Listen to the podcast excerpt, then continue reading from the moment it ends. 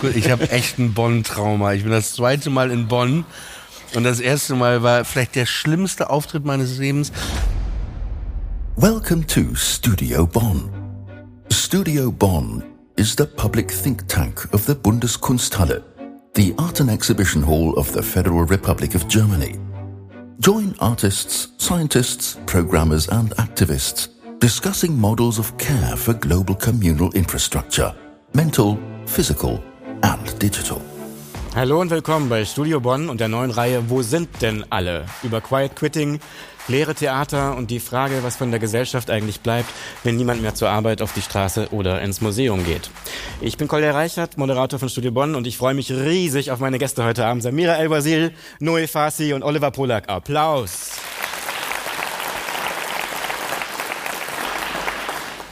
Ausnahmezustand. Alle sitzen auf der Bühne. Die Theater sind leer. Wir blicken auf leere Ränge. Bei Studio Bonn ist heute alles umgedreht, wie in der Gesellschaft auch seit der Pandemie. Alles ist irgendwie auf so eine komische Weise ausgeklinkt und passt nicht mehr zusammen.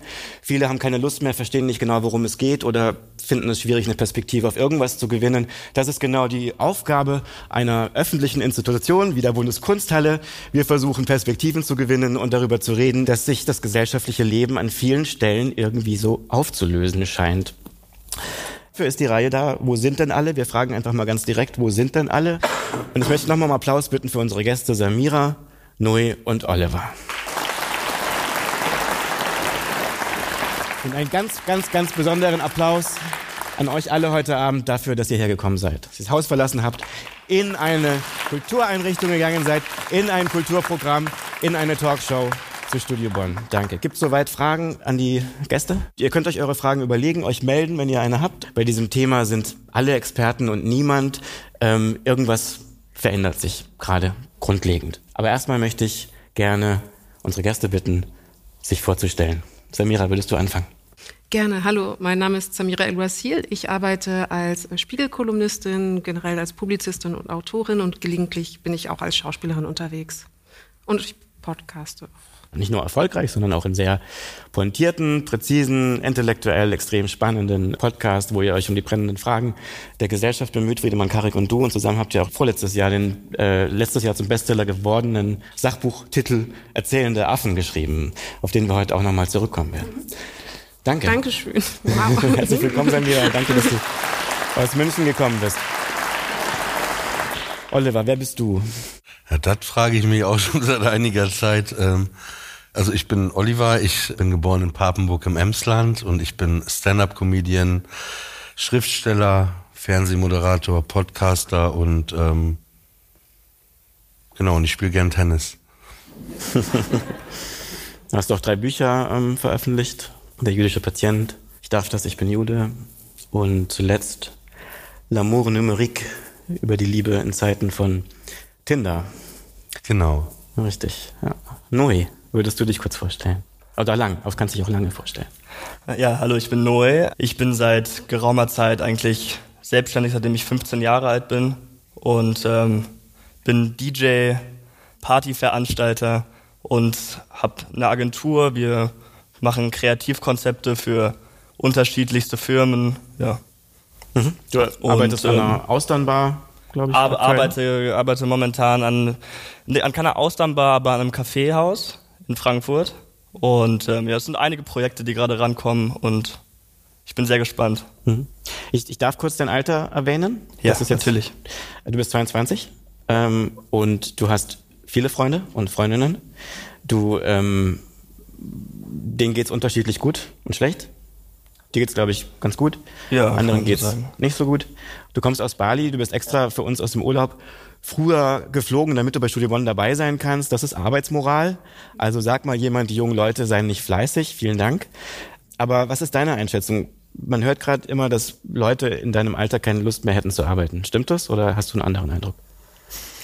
Ich finde, man kann das so pauschal gar nicht sagen. Also ich merke es schon, es gibt Menschen, die fühlen sich, die, ich glaube, sie wollen nicht, nicht arbeiten, aber sie fühlen sich vielleicht auch nicht zu 100 Prozent wohl mit dem, was sie tun. Ich glaube auch dieses ganze Quiet Quitting, es bezieht sich eher auf so eine, bei den Leuten, die ich kenne, auf so eine Depression als eine Rebellion. Also ich merke auch oft, dass die Leute sich umorientieren wollen, dass sie gucken, was kann ich machen, wo kann ich arbeiten, wo, wo kann ich angestellt sein, das, wo es mir auch Spaß macht, wo ich auch gerne vielleicht auch länger arbeiten möchte.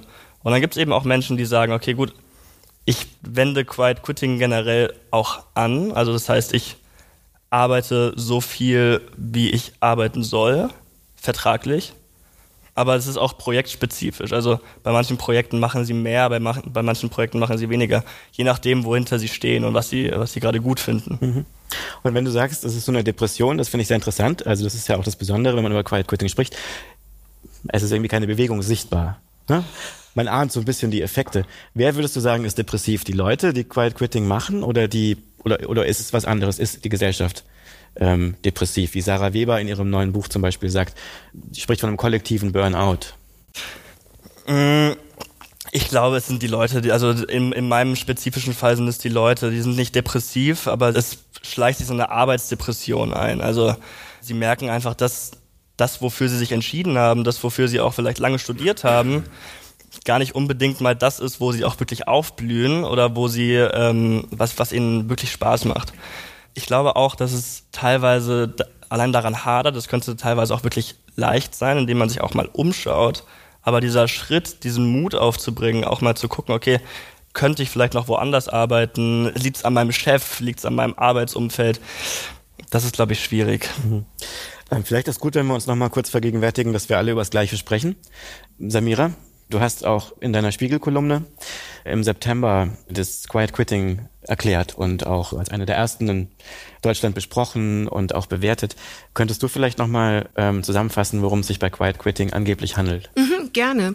Also ähm, in den Diskurs, erstmal im amerikanischen Diskurs gesetzt wurde der Begriff durch einen TikToker mit Namen Said Khan, ein 24-jähriger Ingenieur, der in New York lebte und der einfach empfohlen hat, äh, seinen Peers, seinen Leuten aus äh, seiner Demografie, äh, arbeiten nur noch so zu tätigen, dass sie genau den Anforderungen entsprechen, die im Arbeitsvertrag festgelegt werden äh, und keinen Deut mehr. Also sich nicht zu überarbeiten, sich nicht zu verausgaben und vor allem sich nicht innerlich zu, äh, zu sehr verpflichtet zu fühlen, mehr von sich geben zu müssen.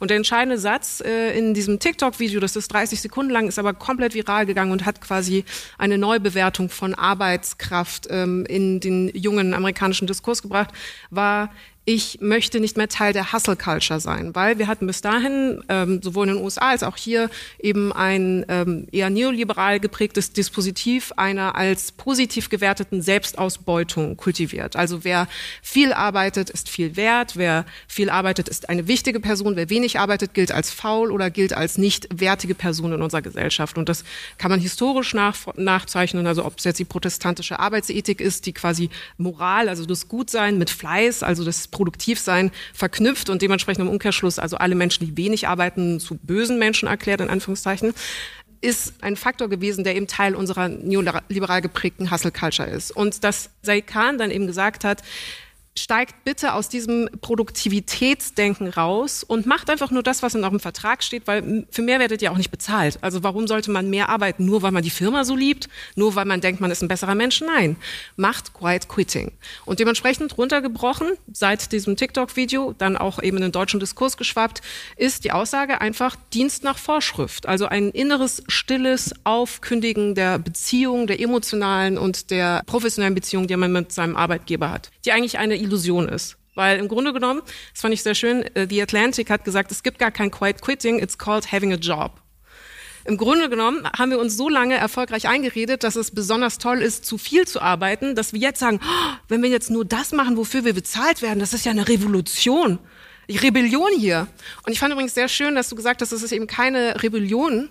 Ich weiß nicht, ob du das Wort Resignation benutzt hast, aber es ist ja interessant, dass to resign, also äh, einen Job aufzukündigen und Resignation denselben Wortstamm hat. Und genau dasselbe konnte man in den USA beobachten. Es gab eben the Great Resignation, also während Covid Millionen, aber Millionen Amerikaner, die 2021 ihren Job gekündigt haben. Im April alleine vier Millionen, im Mai nochmal weitere 4,5 Millionen. Also die Leute verlassen ihre Angestelltenverhältnisse, Gehen weil sie nicht aber auch können. in einen anderen Job. Ne? Also, gehen in einen anderen Job, hm. der aber offenbar äh, für sie sinnstiftender ist und dann dementsprechend kein Bullshit-Job mehr ist, so wie David äh, Graeber den definieren würde. Also ein Job, den man nur macht, um einen Job zu machen. Ja, fast die Hälfte aller Bürger in Großbritannien hatten zum Zeitpunkt äh, des Verfassens von David Grabers Buch Bullshit Jobs Exakt. das Gefühl, ihre Arbeit sei sinnlos. Ja. Und, Graber zeigt auch auf sehr, sehr vielen Seiten, dass man eigentlich tatsächlich die Hälfte der Jobs bleiben lassen könnte und dann auch nicht in einer schlechteren Welt leben würde. Da kann man natürlich drüber streiten. Ja. Wie ist es bei dir? Du arbeitest ja auch total viel. Du hast ja auch sehr viele Jobs auf einmal. Du bist Schauspielerin, Jerks, Fett und Fett, früher mal der Bergdoktor.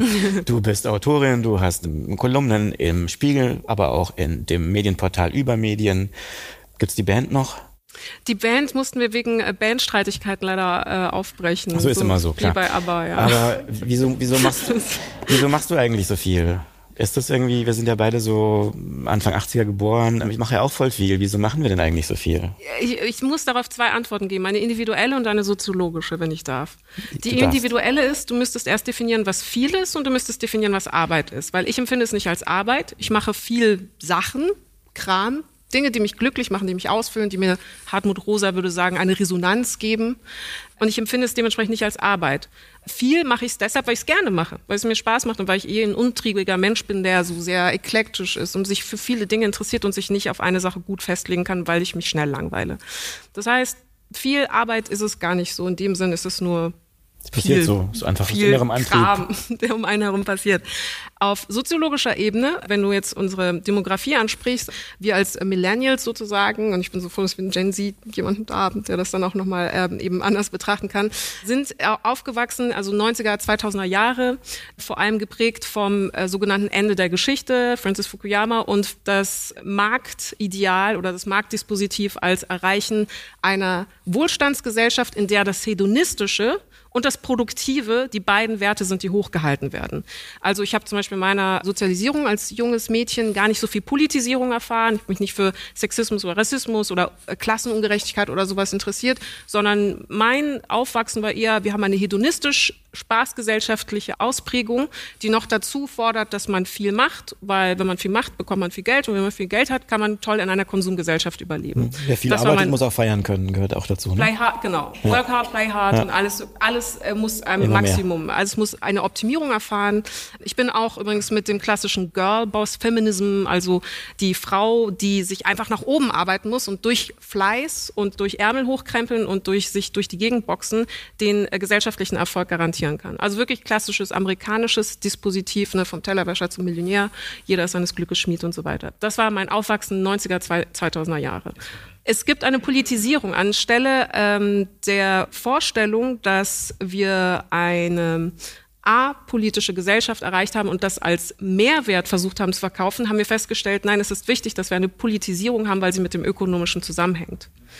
Also ein neues Gerechtigkeitsdenken. Und damit einhergehend die Frage, die Verhandlung, was ist unsere Arbeitskraft wert erstens? Was ist unsere Zeit wert zweitens? Und wollen wir ein Leben haben, das mit Arbeit gefüllt ist oder wollen wir ein Leben haben, das mit Leben gefüllt ist? Und diese Frage stellen junge Menschen gerade sehr zu Recht. Gen Z fragt sich, was bringt denn das, wenn ich mich fünf Tage die Woche, nine to five, verausgabe, zerfaser, ausbeuten lasse, Unterwert bezahlen lasse für Jobs, die mich nicht respektieren, für Arbeitgeber, die mich nicht respektieren, die mich nicht erfüllen und die dafür sorgen, dass ich mein Leben nur Samstag und Sonntag stattfinden lassen darf, als eine Werbeunterbrechung der eigenen Existenz. Ist das das Leben, das man führen möchte? Also arbeitet man, um zu leben? Oder möchte man das Leben mit Leben fühlen? Und ich glaube, das war etwas, worüber ich zumindest im Aufwachsen noch nicht so gewahr war, sondern es war eher so, oh nein, wir müssen überleben, brauchen Geld, deswegen muss man viel arbeiten. Hm. Also wir brauchen ja auch Geld. Man braucht aber auch Sinn und Resonanz und eben, wie gesagt, ein Leben, dass es sich zu leben lohnt. Oliver, was würdest du sagen, wie viel Prozent von deinem Leben sind Arbeit? Ich glaube, das ist ähnlich wie- wie bei Samira. Grundsätzlich, dass ich die Sachen mache und auch eben ähnlich auch viele verschiedene Bereiche, dass sich das überhaupt nicht anfühlt wie Arbeit. Ne? Also jetzt würde jetzt jemand vielleicht auch sagen, hey, dass du da nach Bonn fahren musstest, auf der Bühne sprechen musstest oder so, das ist jetzt ein Teil deiner Arbeit. Könnte man, könnte jemand anders so sagen. Ich selber würde das aber nie so sagen, weil es sich überhaupt nicht so, so anfühlt. Ne? Jetzt, Das freut äh, mich. Also, dass es sich die nicht so anfühlt, dass du gerne Ja. gekommen bist. Ähm, aber was war die Frage? Wie viel Prozent deines Lebens sind Arbeit? Ach so, jetzt wäre ja, ja eigentlich, null eigentlich. Das, das ist bei mir so, also wenn du mich jetzt fragen würdest, was sind meine Hobbys, dann würde ich sagen Musik und auf die Konzerte gehen und gleichzeitig interviewe ich dann vielleicht aber auch die Bands. Also es vermischt sich bei mir. Das ist aber auch ein Problem, weil es ja wirklich trotzdem so einen Arbeitsbereich gibt, finde ich, für die Psyche, was auch wichtig ist manchmal zu sagen, das ist der Arbeitsbereich. Und dann gibt es eben den ich-Bereich, ne? Und, und das ist manchmal auch für einen selber auch irritierend, wenn sich das manchmal auch vermischt. Das hat seine Vorurteile, seine Nachteile, aber ich würde sagen, dass ich schon sehr viel für die Arbeit lebe oder in der Arbeit lebe und sehr wenig für mich selber mache. So wirklich, was die Wurzel oder so angeht, ja.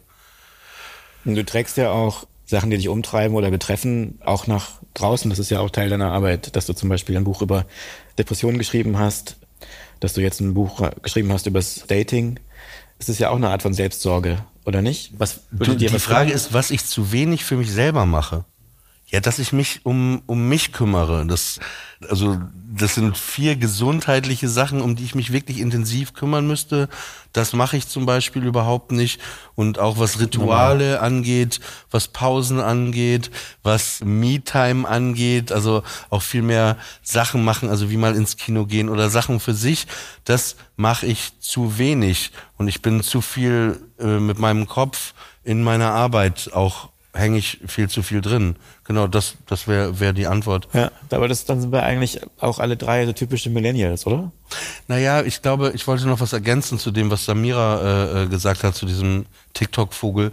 Und zwar, ich glaube, was auch passiert ist, ist einfach, dass die Leute aber auch eben, die haben immer viel gearbeitet und immer, immer mehr und ah, dann komme ich vielleicht die Position, dann kriege ich so viel Geld. Und plötzlich war die Situation, dass einfach plötzlich, bumm, also Stecker gezogen wurde. Das heißt, auch viele Leute, die sich eben auch noch nie mit sich selber auseinandergesetzt hatten, mit ihrer eigenen Wurzel. Wer bin ich eigentlich? Vielleicht diese ganzen existenziellen Fragen, die man auch öfter irgendwie hat, dass da einfach echt, echt Millionen von Menschen einfach plötzlich waren, die dann in ihrer Wohnung irgendwie auch saßen, nackt mit einer Fluppe im Maul auf dem Bett ja, was ist das hier eigentlich alles? Ne? Und dass plötzlich ganz andere Fragen kamen und einfach überhaupt das erste Mal auch dieses Gefühl, auch Leere war bestimmt auch mit drin bei vielen Menschen, aber auch eben, okay, ich arbeite die ganze Zeit und jetzt habe ich plötzlich Zeit für mich. Wie fülle ich die denn? Und es war aber auch kein kein reales Modell, weil in der realen Zeit hat ja auch alles geöffnet und man kann Sachen machen, ne? Und es war plötzlich glaube ich, was viele Menschen eben automatisch hatten, eine Auseinandersetzung mit sich selbst. Und ich glaube, das war oft auch überhaupt gar nicht so schön. Ne? Und daraus, denke ich, kam dann dieser Faktor auch eben mit der Arbeit und überhaupt mal zu hinterfragen, ey, was mache ich hier eigentlich die ganze Zeit? Also ich habe das zum Beispiel, ich habe viele Jobs gemacht als, als Jugendlicher, ich habe im Kino gearbeitet, ich habe immer gearbeitet. Und irgendwann habe ich mal, weil ein Freund ausgefallen ist, im Allkauf Supermarkt, der hat für Erasco diese Dosensuppen einsortiert im Supermarkt, ne? Dann habe ich das mal gemacht, ne, so eine Woche, ne? Und es war die Hölle, ne? Es war wirklich, du bist einfach den ganzen Tag acht Stunden lang auf dem kalten Supermarktboden, teilweise Alkopop verklebt rumgekrochen, hast dann erstmal von hinten die Dosen rausgeräumt und die nach dann und das die ganze Zeit ganz stumpf einfach gemacht, ne? Und ich war kurz vorm Durchdrehen, wirklich, ne? Und, und ich, es soll nicht despektierlich klingen, ne? aber es ist wirklich so, wenn ich manchmal Leute sehe, ne, so in bestimmten Berufen, ne, also zum Beispiel hier in Köln ist mir zum Beispiel aufgefallen, ich war früher, also ich bin jetzt äh, beim anderen Buchverlag bei Surkamp, ich war früher bei Kiepenheuer und Witsch, ne? Und dann kam ich immer am Bahnhof ist das Gebäude von Kiepenheuer und dann kam ich da immer rein und da sitzt immer dieser ältere Herr in diesem Glaskasten, ne? So ein Sicherheitstyp ist das, ne? Der aber auch nie gefragt hat, irgendwie, wer bist du, ne? Der saß da einfach, ne? Und der saß da einfach immer und dann ging der immer wieder raus, rauchte eine Zigarette, dann guckte er auf sein Handy und dann dachte ich, was für ein Albtraum, ne? also für mich wäre das was für eine Albtraumvorstellung, dass ich das mein Leben lang mache. Und dann gleichzeitig fühle ich mich auch schuldig, dass ich denke, äh, dass du dich jetzt so über den erhebst, wer bist du denn? Ne? Vielleicht muss der das ja machen. Und da sind wir auch eben beim Thema, weil wir es gerade so easy alles erstmal angesprochen haben. Ne? Am Ende braucht man ja Geld, um zu leben. Ne? Und äh, nicht jedes Land ist eben so organisiert, teilweise so gut wie in Deutschland, also wo man dann irgendwie immer noch was kriegt, dass man überhaupt sich das leisten könnte. Also das dass sich diese luxuriöse Fragestellung überhaupt gar nicht diesen Menschen stellt. Ne? Aber, aber das sind so meine Gedanken so erstmal äh, dazu, ja. Ja, danke. ähm, Noe, ich kann viele, die es ganz furcht, wirklich schrecklich war, die Pandemie, der Lockdown und so weiter. Ich hatte irgendwie die Privilegien, damit umzugehen zum Beispiel, aber ich frage mich, wie ist es für jemand, der 2020 so 18, 19, 20 war, der die Schule fertig gemacht hat, weil ich hatte so das Gefühl, oh cool, ich schaue so ein bisschen zurück, ich habe jetzt irgendwie 20 Jahre gearbeitet und was heißt das und so. Aber mhm. wie ist es für jemand, der überhaupt erst noch einen Platz finden muss und gar nicht weiß, ob es morgen äh, irgendwie die Sachen noch gibt, auf die man sich gefreut hat? Also was meine Psyche angeht, ging es mir super gut. Also ich konnte irgendwie, ich konnte mal Zeit für mich gewinnen, habe super viel gelesen, habe mich mit den Dingen beschäftigt, mit denen ich mich beschäftigen wollte und konnte Gott sei Dank finanziell auch das Ganze so halbwegs durchstehen.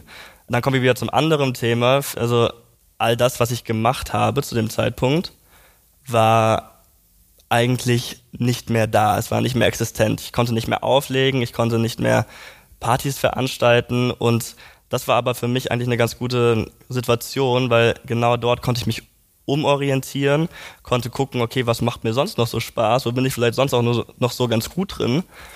Hab dann eben so ein paar Dinge für mich entdeckt, wie zum Beispiel so gastronomische Konzepte auszuarbeiten. So, also ich habe mich dann da hingesetzt und hab, mir kamen Ideen und dann habe ich einfach gastronomische Konzepte ausgearbeitet und habe die dann auch Leuten geschickt am Anfang, Freunden geschickt, was sie davon halten würden. Würdet ihr sowas gut finden? Würdet ihr gerne in so einen Laden gehen? Manche fanden es total beschissen, manche fanden es ganz gut. Aber ja, es war einfach so eine Zeit der Umorientierung für mich, muss ich sagen. Und ähm, so ein bisschen zu mir selber kommen. Und wie war es für Freunde von dir?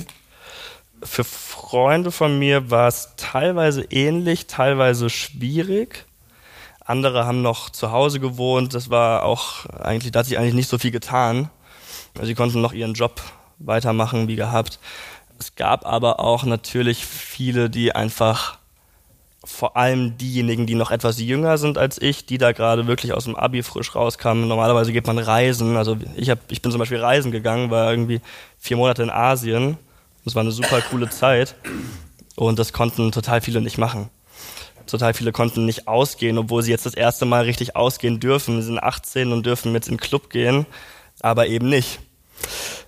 Ich glaube, vieles, was man sich so vorstellt mit 18, kam einfach nicht, wurde verboten, zu Recht ja auch irgendwo. Ich meine, man musste ja auch irgendwie damit umgehen, man musste es ja auch irgendwie eindämmen. Und ähm, ich glaube, es war auf jeden Fall schwierig für einige, aber ich glaube eher für die, die noch etwas jünger sind als ich.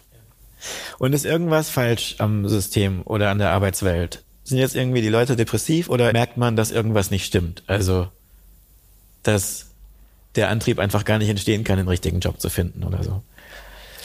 Ich glaube, den Antrieb gibt schon, aber das Problem ist, dass die Anreize, glaube ich, nicht wirklich geschaffen werden, beziehungsweise falsch geschaffen werden. Also ich weiß nicht, wenn man mal guckt, woher kommt dieses Quiet Quitting eigentlich, da hast du es ja schon mal ganz gut gesagt, Samira, dass du einfach dass dein Chef dich diskriminiert, dass du dich nicht in deinem Team wohlfühlst, dass die Arbeit, die du machst, eigentlich sinnlos erscheint.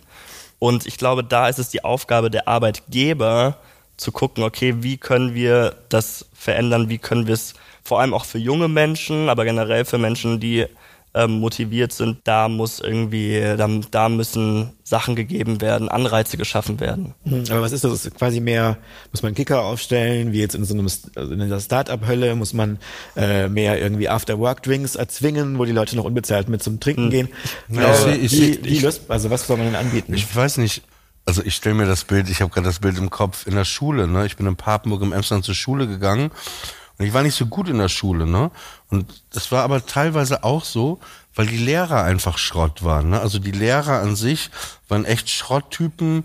Und ich war irgendwann in England auf dem Internat und die Lehrer haben gebrannt ne, für das, was sie gemacht haben. Ne? Die haben das geliebt und ich war plötzlich mit dem Deutschlehrer in der Oper, habe mir die Hochzeit des Figaro, habe mir plötzlich Bücher durchgelesen, weil ich vorher nie drauf gekommen wäre, weil wie wie vielleicht Robin Williams in Good Will Hunting oder so, weil die gebrannt haben und ich habe gerade irgendwie dieses Bild im Kopf, dass ich glaube, wenn du wenn du das auch mehr transportierst dann als, als Firma oder Geschäftsführung und dieses, hey, was wollen wir eigentlich, worum geht es? Und wir sind wirklich ein Team und du beteiligst vielleicht am Ende auch viel mehr die Leute, als dass du in deine eigene Tasche wirtschaftest, weil diese, du hast gerade diese vom Tellerwäscher zum Millionär kurz irgendwo, dass dieser Satz oft gefallen ist. Das ist ja total Bullshit, diese Geschichte, weil niemand, also auch niemand, der hier ist im Raum, macht irgendwas alleine. Wir gehören, irgendwie sind wir alle miteinander verbunden, weil der Tellerwäscher, ne, der sagt, ja, ich alleine vom Tellerwäscher zum Millionär, der braucht ja auch erstmal einen Chef, der den damals eingestellt hat. Der braucht ja auch seine Arbeitskollegen, mit denen er irgendwie zusammen funktioniert. Und ich glaube einfach, dass, vielleicht kannst du da äh, übernehmen, die, ich glaube, man müsste das irgendwie alles anders gestalten. Ich, Viel. Ja, ja, ja, ich glaube, ich halte das so ein bisschen für Wellness-Lösungen, um ehrlich zu sein, weil es geht um strukturelle, um also eine systematische äh, Neuanordnung der Arbeit, weil so den Kicker aufstellen oder freundlichen Chef zu haben, löst das Problem nicht, dass der Chef angewiesen ist auf deine Arbeitskraft und dass du als Arbeitskraft verpflichtet bist oder existenziell davon abhängig bist, diesen Job zu haben, weil du auf das Geld angewiesen bist. Und du hast in jedem Unternehmen schlussendlich den Konflikt zwischen dem Arbeitgeber, dessen Kapital äh, du vergrößern sollst durch deine Zeit die du dort verbringst und abrichtest und den Umstand, dass du aber von deiner Zeit so viel Geld wie möglich äh, haben möchtest in Form von Bezahlung. So und das sind zwei Interessen, die sind in einem Widerspruch per se schon immer gewesen. Und daher entsteht dieser Kampf. Und dann quasi zu sagen, dafür bin ich aber ein netter Chef, also ich beute dich zwar aus, aber ich bin ein netter Chef, das ist äh, dann für mich so eine Art vom Spa. Entschuldigung, Entschuldigung, das unterbreche ich, aber das habe ich gerade nicht nein, so... Nein, nein, nein, ich wollte nur sagen, ich, ich habe ja gesagt, ja. dass der, der soll nicht nett sein, sondern der soll selber für das, was es auch immer ist, brennen. Und dann soll es auch eine Beteiligung eben geben, damit die Leute viel mehr einen Anreiz haben, hey, warum mache ich das denn hier überhaupt? Und also erstmal, genau, einfach Menschen müssen besser bezahlt werden, gerade im Niedriglohnsektor, zum Beispiel Pflegekräfte, Gesundheitsberufe, so machen das evident, weil äh, wenn keine bessere Bezahlung erfolgt, dann bricht unser Gesundheitssystem basically zusammen. Weil wir, Stichwort Flexit, Stichwort Fachkräftemangel. Sprich, also wir kommen an einer ökonomischen Lösung, das will ich nur sagen, einer Öko zusätzlich ein gutes Arbeitsklima zu haben, Respekt zu haben, eine Kommunikation zu haben, eine Integration zu haben, ist super, aber zusätzlich brauchen wir eine ökonomische Lösung, die verschiedene Formen annehmen kann. Also eine Beteiligung oder einfach eine bessere Bezahlung eine be bessere Bezahlung insbesondere junger Menschen, weil junge Menschen, also es gibt eine Studenten- und Auszubildendenarmut, es gibt eine Kinderarmut in Deutschland, die total radikal ist und es gibt eine Erwerbsarmut. Also Leute arbeiten einen Job und können mit dem verdienten Geld ihr Lebensstandard aktuell nicht bestreiten, müssen also einen zweiten oder dritten Job annehmen. Aber auch und bei alten Leuten, es gibt eine, eine sehr große Al auch, ja. genau. Also wir haben so viele Armutssorten in Deutschland wie Brotsorten basically, aber darüber wird natürlich dann politisch nicht so gerne gesprochen. In den, äh, Großbritannien gab es jetzt die Pilotstudie zu der Viertagewoche. Das war jetzt sechs Monate lief das. Das war eines der weltweit größten Studien zu dem Thema, die gemacht worden sind. Statt der Fünftagewoche, die ist noch ein Überbleibsel aus den 60er Jahren in Deutschland. Übrigens, äh, wo wir vorher eine äh, 48-Stunden-Woche hatten und die SPD, nee, äh, die Gewerkschaften geworben haben mit dem Satz, Samstag bleibt Paps zu Hause um dafür zu kämpfen, dass die Leute nicht Montag bis Samstag arbeiten, sondern nur Montag bis Freitag. Das wurde ganz hart ähm, erkämpft und erarbeitet. Und dieses Überbleibsel aus den 60er Jahren haben wir bis heute noch, obwohl unsere Produktivität sich erhöht hat, weil wir Sachen mithilfe von digitaler Technik, künstlicher Intelligenz und so weiter viel schneller geregelt bekommen. Was macht ja so viel Arbeit? Die ganzen Geräte machen ja total viel Arbeit. Sie machen viel Arbeit, aber du musst trotzdem. 40 Passwörter immer wieder finden, du musst zwischen verschiedenen Plattformen übersetzen. Es scheint eher so, dass die Digitalisierung viel mehr Arbeit verursacht. In der Übersetzung am Ende der Gleichung ist insgesamt mehr Ergebnis zu erreichen in weniger Zeit in der Theorie. Und diese Vier-Tage-Woche-Studie hat gezeigt, dass es funktioniert. Die Ergebnisse waren überwältigend. Also es ging über äh, sechs Monate mit 61 Firmen in Großbritannien es wurden auch schon vorher international Studien gemacht. Die Leute haben dort von Montag bis Donnerstag gearbeitet. Die Ergebnisse waren besser, die Menschen haben weniger Fehlzeiten gehabt, sie waren gesünder, sie haben angegeben, dass sie sich besser gefühlt haben, glücklicher waren, zufriedener mit der Arbeit und noch dazu hat sich die Produktivität der Firma insofern erhöht, weil es weniger Fehlzeiten gab und weil die Leute einfach wesentlich anwesender und glücklicher waren in der Arbeit. Das sind alles Vorteile zum Beispiel oder, ähm, wie soll ich sagen, Überlegungen, die man auf jeden Fall auf dem Schirm haben sollte, wenn man über eine Umstrukturierung der Arbeit nachdenkt. Also warum haben wir die Fünf-Tage-Woche? Sie ergibt in der aktuellen Konstellation, in unseren aktuellen Arbeitsstrukturen überhaupt keinen Sinn. Hm, also weniger Arbeit für alle. Es gibt zwei Meldungen aus dem Publikum. Kann ich noch eine Sache kurz äh, vorher sagen? Solange das, solange das Mikro äh, hierher ja. wandert, äh, genau. Ähm, was ich auch wichtig finde, ist äh, bei, bei diesen ganzen Perspektiven, die du gerade benannt hast, erstmal zu diesem Digitalen. Ich glaube, die Welt ist teilweise auch durch dieses Digitale so schnell geworden, dass man selber gar nicht mehr zurechtkommt, wenn man damit gar nicht so richtig aufgewachsen ist und dass man überfordert ist. Und dann gibt es ja auch noch eine Umschichtung der Arbeit von dem Chef an den Konsumenten, was ja auch absurd ist. Wenn du ja zum Beispiel, nur ein kleines Beispiel, eben plötzlich im Supermarkt ertappe ich mich dabei plötzlich, dass ich vor so einem Automaten stehe und da irgendwie 50 Produkte irgendwie 10 Minuten scanne und dann klappt das nicht und dann bin ich plötzlich 20 Minuten an dieser Kasse, bin kurz zum Amoklauf und ich merke plötzlich, was mache ich eigentlich hier, ne? Ich arbeite hier doch gar nicht, ne? Und dann denke ich mir, ich müsste doch jetzt eigentlich Prozente kriegen auf das, was ich gerade gekauft habe, weil ich habe arbeite hier. Gib mir so einen Ikea-Kittel, los. Und das kommt da auch rein. Das glaube ich vieles eben auch, was diese ganzen Hotlines angeht und so. dass eben mehr Gewinn gemacht wird, dass du plötzlich irgendwie eine Stunde irgendwie in der Vodafone Hotline bist und du selber plötzlich und das alles, also es ist zu komplex um das jetzt alles, aber es alles wirklich so gemacht wird, damit mehr Profit. Es ist wie so ein, ich will jetzt nicht sagen digitales KZ, aber es ist schon krass, wenn man drüber nachdenkt und und wir, wir machen, ich auch, ne? Also ich, ich spreche nicht für euch. Also ich mache das alles mit, weil ich irgendwie dazu manchmal dann gezwungen werde. Also bei diesen Kassen ist es so, wenn ich die Möglichkeit habe, an die Kasse noch zu gehen. David Graeber würde jetzt an der Stelle sagen, ja, aber dafür kann jetzt die Kassiererin muss jetzt nicht so ein Bullshit Job den ganzen Tag machen, wie du es gerade beschrieben hast, mit Erasco-Sachen einräumen mhm. und hat jetzt rein theoretisch die Möglichkeit, einen anderen sinnstifteren Job für sich zu finden und zu machen. Ja, aber das, das steht ja, Überlegung. ja, ja, aber das glaube ich eben auch nicht, weil da steht ja bei diesen vier Selbstdingsbumskassen, da musst du ja auch einen Typen abstellen, der die ganze Zeit auch den Leuten irgendwie, dann klappt das wieder nicht. Der Job ist ja genauso behindert, wenn du so willst wie der andere Job. Schafft einen anderen Bullshit-Job im Endeffekt, ja. Ja. Also nur, dass du vielleicht zwei Leute als Chef weniger einstellen musst, eben an der Kasse und dann machst du wieder Gewinn. Und deswegen sage ich, zahlt mich wenn ich das schon mache. Ihr habt bestimmt auch alle schon die Ausstellung Die letzten ihrer Art gesehen, hier in der Bundeskunsthalle, wo es um aussterbende Berufe geht. Da sind, glaube ich, äh, fünf oder sechs Professionen vorgestellt, vom Bergarbeiter ähm, über die Näherin und die Kassiererin ist auch dabei. Und wir haben hier auch ein äh, Modell ausgestellt von so einer Selbstbehinderungskasse. Ja. Wenn ich dazu was sagen darf, ich habe das Buch von David Graeber gelesen, so hat er das nicht gesagt. Also er hat die Kassiererin nicht als Bullshit-Job dargestellt, sondern ganz andere Jobs. Und zwar die Jobs, wo ich sagen muss, da hat er recht. Das hat die erste Phase der Pandemie ganz deutlich für mich gezeigt. Die Jobs, die am verzichtbarsten waren, ja, die auch waren, die ins Homeoffice abgesunken sind und eigentlich nicht gesehen worden sind, sondern die Jobs, die wir tatsächlich brauchen, Krankenhäuser, Feuerwehr und so weiter, eigentlich die waren, die in der Pandemie auch tatsächlich auf der Straße waren und auch gebraucht wurden. Und eine Sache ist auch gut angeklungen, die möchte ich auch unterstreichen, ist, ich bin jetzt ein bisschen vorbelastet, ich arbeite bei einer Gewerkschaft, deswegen die Arbeitsproduktivität ist natürlich in den letzten, du hast richtig angesprochen, 48-Stunden-Woche, die haben wir eigentlich immer noch. Das Arbeitszeitgesetz sieht immer noch eine 48-Stunden-Woche bei Sechs-Tage-Woche vor. Die ist möglich, nur der Sonntag ist arbeitsfrei. Das nur mal so am Rande. Nur die Gewerkschaften haben durch Tarifverträge andere Arbeitszeiten durchgesetzt. Aber was wir nicht durchgesetzt haben, ist, und diese Diskussion ist seit den 80er Jahren versunken, und das ist natürlich ein Problem heutzutage, ähm, wir hatten in den 80ern die große Bewegung 35-Stunden-Woche. Eigentlich müssten wir eine Bewegung haben auf 20-Stunden-Woche, wenn wir die Produktivität dagegen rechnen. Das ist diese Digitalisierung. Das ist das, was äh, der Oliver Pollack gerade gesagt hat, dass die Leute alles selber machen müssen. Dadurch haben wir natürlich Einspareffekte. Also wir könnten uns eine 20-Stunden-Woche ganz locker gesellschaftlich leisten.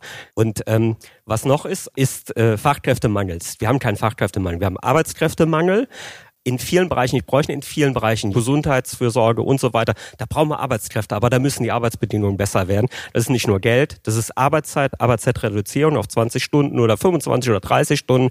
Die jungen Leute können sich ihren Arbeitsplatz heute aussuchen. Das ist der Unterschied zu unserer Generation. Ich bin gleicher Jahr, ich bin 1981 geboren. Anfang, Ende der 90er, Anfang der 2000er hat man einfach keinen Job gefunden. Heute mit einem Schnitt hat man fünf Jobs und da muss man auch nicht die entsprechende Ausbildung für haben. Ich habe noch eine Frage, weil Sie sagten ja gerade am Anfang, dass er nicht gesagt hat, das wäre ein Bullshit-Job. Welche waren dann in dem Buch ein Bull Zum Beispiel alle, die so eher BWL-lastig waren, sage ich jetzt mal, oder wo so, ja, tut mir leid für die, für die Leute und das sind genau die, wo man auch gemerkt hat, die in der Pandemie keiner vermisst hat. Ich selber komme aus einer Verwaltung ursprünglich. Auch da können wir über gewisse Jobs immer reden, ob das nicht eher Bullshit-Jobs sind oder nicht. Aber genau die Kassiererin hat er nicht als Bullshit-Job, sondern die hat eine sinnstiftende Tätigkeit. Ja, es gibt sicher, sicher sehr wertvolle Jobs, für die man BWL braucht. Aber ich glaube, diese, ich glaube, diese Frage, was mache ich hier eigentlich, ne? Also ich glaube, die hat jeder von uns schon mal öfter gehabt, ne, dass man irgendwo sitzt in seinem oder in einer Situation mit seinem Beruf verkoppelt und das heißt, was mache ich hier eigentlich? Es gibt noch ja, eine Meldung aus dem, aus dem Publikum. Sagen. ja, da bin ich ja froh, dass ich als BWLer zu Wort kommen darf. ähm, ich finde das mit den Bullshit-Jobs irgendwie ein bisschen schwierig, weil ich finde, durch Digitalisierung und Automatisierung, das äh, kenne ich jetzt nicht aus Büchern, sondern aus eigener Erfahrung. Ich arbeite in der Verwaltung und versuche, die zu digitalisieren. Quiet Quitting beziehungsweise Dienst nach Vorschrift, das wird immer so negativ konnotiert. Aber wenn ich mich an mein äh, unnützes Studium zurückerinnern darf, hat mein Professor gesagt, es gibt die Leute, die immer nach oben wollen, dann gibt es die Leute, die irgendwie gar nichts tun und dann gibt es die Leute, die genau das tun, um den Laden am Laufen zu halten. Also genau das tun, wofür sie eingestellt worden sind. Und es kann ja nicht irgendwie jeder nach oben wollen und es muss halt die breite Masse geben, die irgendwie den Laden am Laufen halten und halt eben ihre Erfüllung oder ihre Profession außerhalb des Arbeitslebens finden.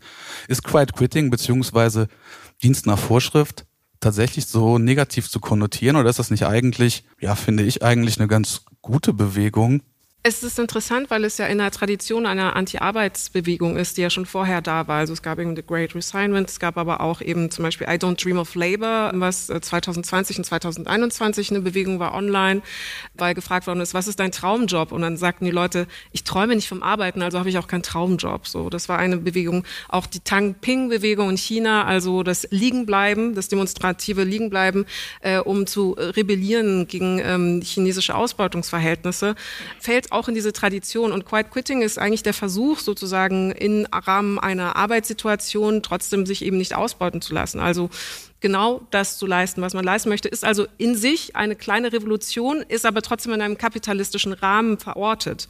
Und äh, die Kritik kommt von meistens eben Personen im privilegierten Status, die nicht nachvollziehen können, was es heißt, eben in so einem Arbeitsverhältnis zu sein, in dem man permanent zerrieben oder ausgebeutet oder einfach schlecht behandelt wird in einer Arbeitssituation. Mhm.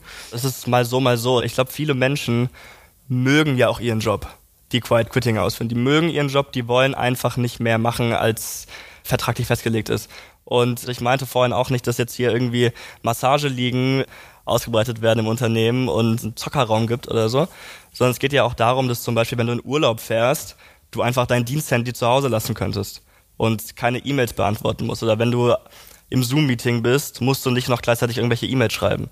Es geht einfach darum, dass du so einen Gang zurückschalten kannst und dass du einfach lernst, dass es auch in Ordnung ist einen Gang zurückzuschalten und das nicht zu sehr in dein Privatleben Was in Frankreich ja sogar gesetzlich festgelegt ist. Es gibt das Recht auf Abschalten, dass du tatsächlich deinen Chef anzeigen darfst, wenn er dir nach 5 Uhr beispielsweise eine Arbeits-E-Mail schickt. Ich finde das eine sehr gute Gesetzgebung, einfach gesetzlich festzulegen. Dein Chef hat dich nicht am Sonntag um 14 äh, Uhr irgendwie anzusimsen und zu fragen, wo sind denn die Unterlagen, die ich jetzt brauche. Aber ich finde es auch okay, dass er mal nachfragt, wenn es so eine Situation ist. Also gleich zu sagen, Knast, finde ich auch ein bisschen... Äh die Frage ist doch wirklich, wer sind wir überhaupt? Also jeder, was wollen wir überhaupt? Was machen wir überhaupt? Ja? Glück ist ja immer auch so ein Thema oder Traum, ne, so. Aber ich glaube, alle diese Gefühle sind keine permanenten Gefühle, ne. Also Glück ist nicht etwas, was niemand permanent hat. Und was eben jetzt passiert ist, eben Stecker wurde rausgezogen, man saß plötzlich eben da alleine und Arbeit ist ja eine Ablenkung, weil viele Leute, die, weiß ich nicht, auf der Baustelle oder was weiß ich, von morgens sieben arbeiten bis fünf, ey, dann gehen die noch nach Hause, dann essen die noch Abendbrot, trinken Bier, gucken Fernsehen, dann gehen die wieder schlafen. Also plötzlich, du bist in so einem Muster, in so einem Rhythmus einfach drin und plötzlich Plötzlich war da auch eine Lehre oder nennen wir es Zeit, dass man sich mit sich eben auseinandersetzen musste und wirklich so viele Fragen wahrscheinlich hochkommen, weil wir aber auch teilweise ja dieses Bild eben Arbeit, ne, man muss fleißig sein, ist ganz interessant. Also ich bin Stand-up-Comedian und es ist mir aufgefallen in Deutschland, also Humor in Deutschland ist eh ein Problem, aber was mir immer aufgefallen ist, ne, da kann so ein Kack-Klavierkabarettist sein, der ist unwitzig, ist hell, ne? Aber die Leute sagen, toll, ne? Guck mal, wie der Klavier spielen kann, ne? Also es ist immer so eine Fleißsache, ne? Wenn du fleißig bist, dann ist das toll, ne? Und dann interessiert das nicht mehr, ob der witzig ist. Aber es sollte eigentlich nur interessieren, ob der witzig ist. Ob der Klavier spielen kann, ist eigentlich scheißegal, so. Ich glaube, es geht auch um die Fehlprogrammierung, ich nenne es mal Fehlprogrammierung der Gesellschaft, die wir eben mitbekommen haben, dass man das in seinem Unterbewusstsein hat und wir jetzt aber auch festgestellt haben, hey, oder manche, hey, ich muss gar nicht nur Sklave dieser Arbeit sein und gespürt haben, ey, das kann ich jetzt auffüllen und ich habe die Möglichkeit, das aufzufüllen. Und ich hatte es auch, also ich hatte das Glück, weil ich auch einen Podcast habe.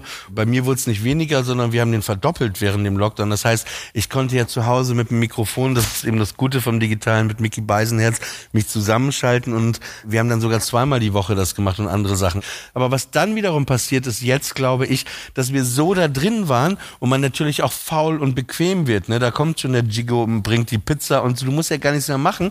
Und wir uns so dran gewöhnt haben, dass wir gar nicht mehr rausgehen müssen für die Tür, dass man dann jetzt manchmal auch sagt, ach, heul, da jetzt extra hin, ah oh, nee, ne, pff, weiß ich nicht. Also, dass da auch eine Verschiebung in der Psyche äh, der Menschen einfach stattgefunden hat. Wobei live einfach immer geiler ist. Ne? Und ich nehme da einfach ein ganz simples Beispiel. Zirkus. Zirkus. Ist, du kannst dir natürlich im Fernsehen angucken, ne? Aber wenn du ganz vorne sitzt im Zirkus, ja, und da ist das Sägemehl, ne, und du riechst die Pferde und du siehst auf zehn Meter hoch den Seilartisten, der ohne Absicherung ein Seilturm hat, ein Seil, also dieses, die echten Gefühle, die kann das alles halt nicht so richtig ersetzen. Es ist irgendwie immer ein Filter, glaube ich, drauf. Du warst doch auch gerade Zirkusdirektor, Oliver, ne? Genau, ich habe den Weihnachtszirkus äh, vom Zirkus Roncalli moderiert im Tempodrom in Berlin drei Wochen. Das war gut. Also das, wo wir von Traumjobs so reden, da rief mein Freund Patrick Philadelphia, Betriebsleiter vom Zirkus Roncalli im Oktober an, sagte, sag mal, was machst du zwischen 16. Dezember und 3. Januar? Dann sagte ich so aus Spaß, ja, bei euch auftreten. Und dann sagte er, ja, müssen wir nichts mehr klären. Also, und ich habe das gemacht, aber auch da ist interessant. Ich dachte immer, oh wow, toll und so Zirkus, aber plötzlich war ich auf der anderen Seite, habe das als Beruf gemacht. Eben nicht dieser Kindheitstraum, ah, sondern ich war das dann, ne? Und dann merkte ich, ey, das war voll viel Arbeit, ne? So manchmal hatten wir drei Vorstellungen, a drei Stunden am Tag. Ey, danach konntest du mich aus dem Tempodrom raustragen, ne? Also es war auch eine Monotonie, ne? Immer wieder dasselbe, immer wieder die Musik. Und ich merkte wirklich, ey, ich hätte das jetzt nicht gerne noch drei Wochen weitergemacht. Also so sehr ich das mochte und die Idee gut finde. Aber das ist, glaube ich, auch noch ein Problem bei mir, dass mich auch irgendwie schnell was langweilt oder so. Aber ich habe mich dann versucht, in die Psyche des Zirkusartisten rein zu versetzen, der das einfach ein Leben lang macht. Den einen Trick, die eine Nummer, immer wieder. Ne? Es geht ja um innere Festigung der Wurzel, um eine Zufriedenheit mit den Dingen, die was und ich ich habe den Schlüssel noch nicht gefunden. Also ich bin alles andere als zufrieden oder äh, ausgeglichen auch mit den Dingen, die ich mache. Mhm. Ich will nur fragen, wie es für dich ist, aber es gibt noch eine Meldung aus dem Publikum, die ich gerne ähm, einladen möchte. Jo, hier. Ja, wir sprechen jetzt gerade über die Erfüllung im Job. Auf der anderen Seite steht der Job, um die Regale einzuräumen, äh, was man dann aber auch nicht so gerne machen möchte, weil es vielleicht die Erfüllung nicht äh, ist. An der Selbstkasse bei Rewe wollen wir aber auch nicht so wirklich stehen. Jetzt, wenn man dieses Spannungsfeld mal übereinander legt und sagt, okay, in den nächsten 50 Jahren haben wir vielleicht tatsächlich die Möglichkeiten entwickelt, um diese Jobs alle durch Roboter etc. zu ersetzen welchen Lösungsansatz haben wir für genau diesen Zeitraum, wo wir diese Jobs noch brauchen, um diese Gesellschaft am Laufen zu halten und damit uns auch dem stellen müssen, dass nicht jeder die Erfüllung des Jobs bringen kann. Mm, das ist eine sehr gute Frage. Also ich bin erstens ein großer Fan des bedingungslosen Grundeinkommens. Das Problem an diesen nervigen Jobs ist die existenzielle Abhängigkeit von diesen Jobs, dass Menschen so dermaßen davon abhängig sind, diesen Job zu machen und ihn nicht nur machen, um auch ein bisschen Geld zu verdienen und am Leben zu haben. Der französische Philosoph Paul Lafargue, der hat das Recht auf Faulheit etabliert als ein wesentliches Recht des Menschlichen, dass es also ein Recht geben muss, einfach Dinge nicht machen zu wollen und zu können und dass das in Ordnung ist. Aber damit dieses Recht auf arbeitsfreie Zeit sozusagen etabliert werden kann, glaube ich, braucht es eine ökonomische Absicherung in Form eines Grundeinkommens. Das ist der eine Faktor. Und ich glaube, dadurch würde sich sozusagen die Abhängigkeit oder das Notwendigsein von Menschen, die diese Jobs machen, so ein bisschen entzerren. Das ist ein Faktor. Ein anderer Faktor ist natürlich einfach eine bessere Bezahlung, auch bei eben Jobs, die früher hieß es ja systemrelevant sind, aber Jobs, von denen wir wissen, dass sie notwendig sind, um eine Gesellschaft am Laufen zu halten. Und wir haben ja festgestellt, dass eben während der Pandemie da sich besonders herausgearbeitet hat, welche Jobs das sind. Und da denke ich immer an Gesundheitsberuf, Pflegeberufe, die schreckliche Arbeitsbedingungen haben. Und die müssen einfach besser behandelt werden und mehr bezahlt bekommen. Und ein dritter Faktor ist tatsächlich ein gesellschaftlicher Diskurs darüber, was Arbeit eigentlich für einen Wert heutzutage hat. Also ist es ein Mittel zum Zweck oder ist das identitätsstiftendes Moment, das die angebliche Wertigkeit eines Menschen definiert?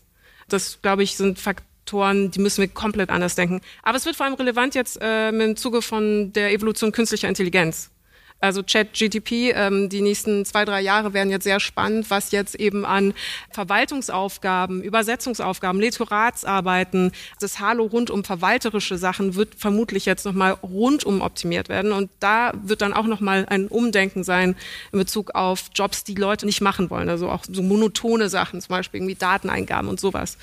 Deswegen kann ich dann eine halbe Antwort geben. Aber erstmal, ein Grundeinkommen finde ich schon mal ein guter Schritt. So, das wäre mein erster Wunsch. Danke. Meldung da hinten.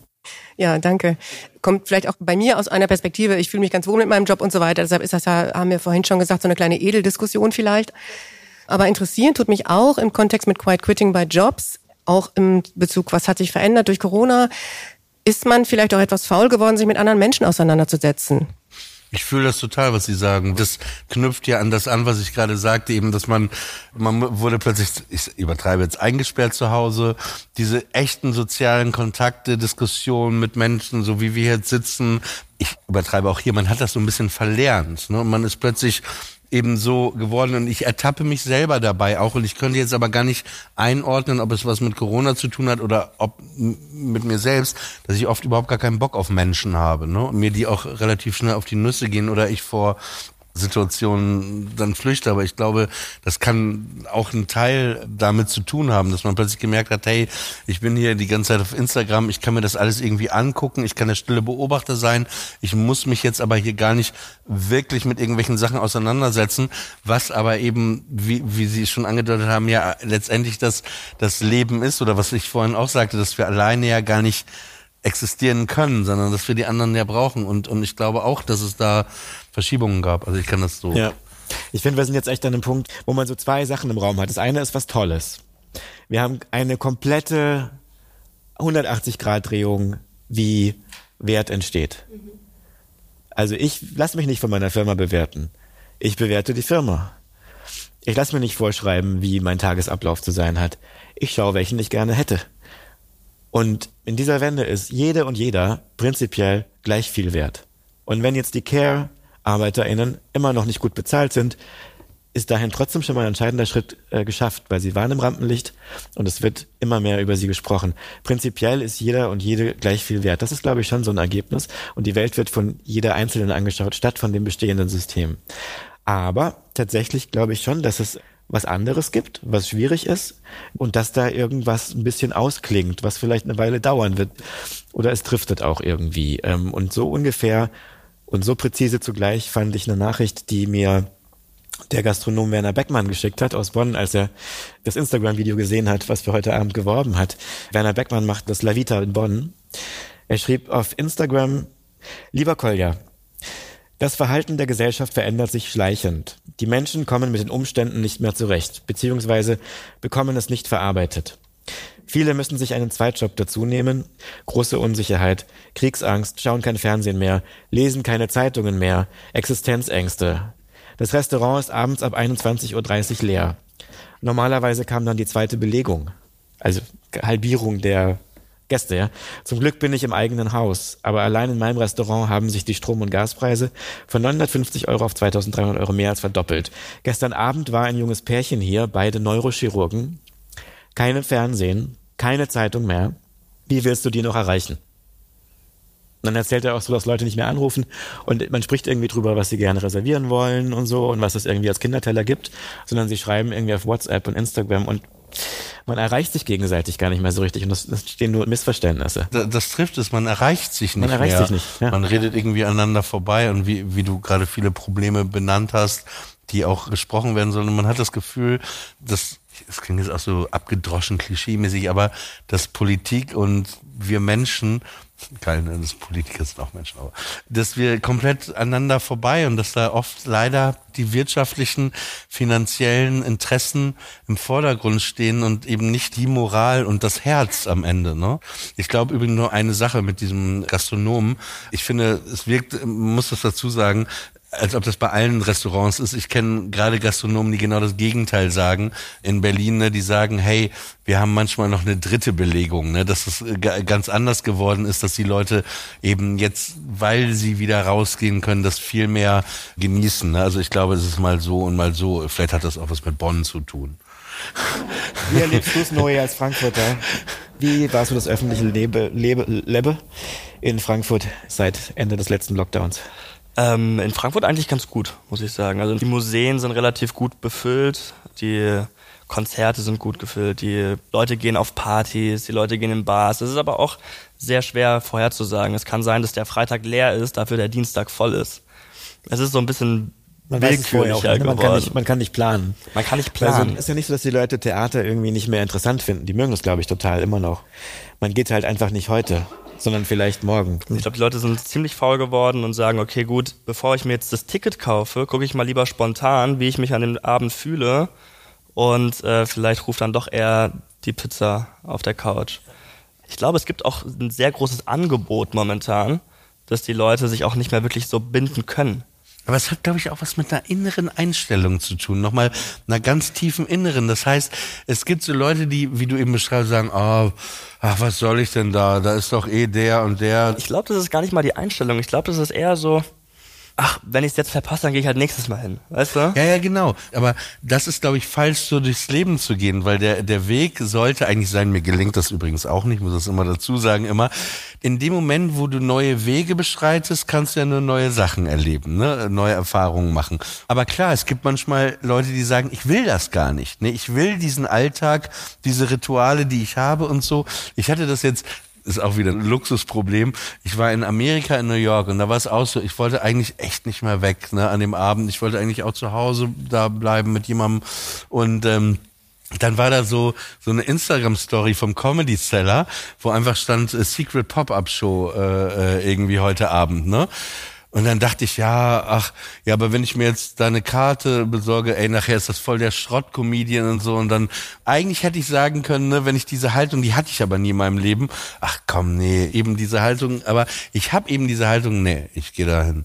Und ich habe mir dann diese 20-Dollar-Tickets gekauft und dann bin ich da mit der Freundin hin und wir saßen da und ich dachte schon, oh, wäre jetzt echt kacke, wenn das und dann war das so, es war ein 50 Zuschauerraum, der kleinste Raum vom Comedy Cellar.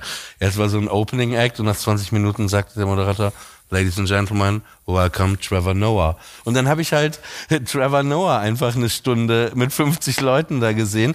Und ich glaube, das ist der Trick, wenn man das sich bewahren kann, sich öffnet, auch Menschen gegenüber, da liegt es ja auch am Ende. Und dann kann man, glaube ich, glücklicher werden. Das ist halt immer schwierig. Ne? Wenn eine Depression besteht, dann ist der Absolut. Weg zum nächsten Schritt halt unmöglich. Absolut. Und von dort aus der Weg zum nächsten Schritt fast unmöglich. Absolut. Und wenn man die Depression nicht hat, dann ist halt alles möglich. Das ist halt ein bisschen unfair, ne? Du hattest auch die Angst angesprochen, beziehungsweise das emotionale Moment. Und ich glaube, dass manche Rückzugsmomente eben nicht aus einer Bequemlichkeit heraus entstehen, sondern aus einer Überforderung in Anbetracht dieser Gegenwart. Also wir haben gerade einen Krieg, wir haben eine Klimakrise, die insbesondere auch junge Menschen noch mehr beschäftigt. Das heißt, eine auf lange Zeitachse schon gedachte, mehr oder weniger existierende Perspektivenlosigkeit, welcher ja auch titelgebend war für Sarah Webers Buch, äh, Die Welt geht unter und ich soll trotzdem arbeiten. Und eben die Corona-Krise, die wir davor hatten, die also die ganze Gesellschaft in eine Art Wartezimmersituation kollektiv versetzt hat und auch keine Zeitperspektive so wirklich geboten hat. Sprich, ich würde quasi zur Verteidigung des Cocoonings und des Daheimseins auch den Personen zugestehen, dass auch sie gerade ihr Recht auf Unverfügbarkeit für eine chaotische, komplexe und auch furchteinflößende Gegenwart in Anspruch nehmen und sagen, deswegen ziehe ich mich gerade irgendwie ins Häusliche zurück und deswegen bin ich gerne lieber daheim. Und der Sweet Spot wäre natürlich eine Kombination aus beiden. Also wenn man die Möglichkeiten hat, natürlich in die Theater zu gehen, in die Museen, in das Kino zu gehen, Live-Momente erfahren, Überraschungsmomente erfahren, wie eben ein cooler Stand-up, der plötzlich auftaucht und die Freude am kollektiven Rezipieren von Sachen, die man gemeinschaftlich schön finden kann, wie eben das Stück oder ein Gespräch oder das Kinomoment und gleichzeitig aber anerkennen, dass wir während der Pandemie gelernt haben, dass auch sehr viel Qualität und Schönheit im Daheim bleiben dürfen genau, im Daheim bleiben dürfen, äh, liegen kann. Also quasi eine Abkehr zum Beispiel vom Präsentismus in der Arbeit, eine Abkehr von diesem ständigen, wir müssen anwesend sein und zeigen, dass wir fleißig arbeiten, äh, neue Homeoffice-Lösungen, andere Aspekte, die dann rein, oder mehr Zeit mit der Familie zu verbringen. Also es gab auch eine Glücksumfrage, die nochmal erfragt hat, wie jetzt die Empfindung ist, das Wohlbefinden, die Zufriedenheit. Und viele haben gesagt, klar, das war sehr anstrengend, aber ich habe Glück erfahren, weil ich plötzlich viel mehr Zeit mit meiner Familie verbracht habe und vergessen habe, wie schön es ist, Familienzeit zu verbringen. Mhm. Auch aber das gab auch einen Anstieg an häuslicher Gewalt natürlich, muss man dabei Das ist ne? damit einhergegangen, natürlich. Ja. Und all diese Nachteile, genau weil das eine erzwungene Situation war. Aber dass die Menschen jetzt freiwillig sozusagen daheim bleiben und sagen, ich möchte jetzt davon profitieren, dass ich rein theoretisch daheim bleiben könnte und erkannt habe, dass das nochmal was anderes ist. Das ist, glaube ich, etwas, das man auch durchaus mitnehmen kann oder würdigen kann auf jeden Fall. Ich glaube, ein anderer Aspekt ist aber auch nochmal, dass es bei vielen Menschen oder bei einigen Menschen auch überhaupt nicht freiwillig geschieht, sondern dass Menschen sich auch einfach gerade nicht leisten können, das dritte Mal im Monat ins Museum oder ins Theater oder in die Oper zu gehen oder halt auf eine Party. Ja. Oder oh, essen zu gehen. Oder essen zu gehen. Ja. Was ich auch nochmal ansprechen wollte, ich glaube, Sie hatten es auch eben gesagt, und zwar das Quiet Quitting, dass die Bewegung auch teilweise doch ja, man muss es sich leisten können, zu sagen, okay, ich mach das jetzt, ich ziehe das jetzt durch. Und es ist eine super schöne Sache, es ist ein unglaublich schöner Gedanke.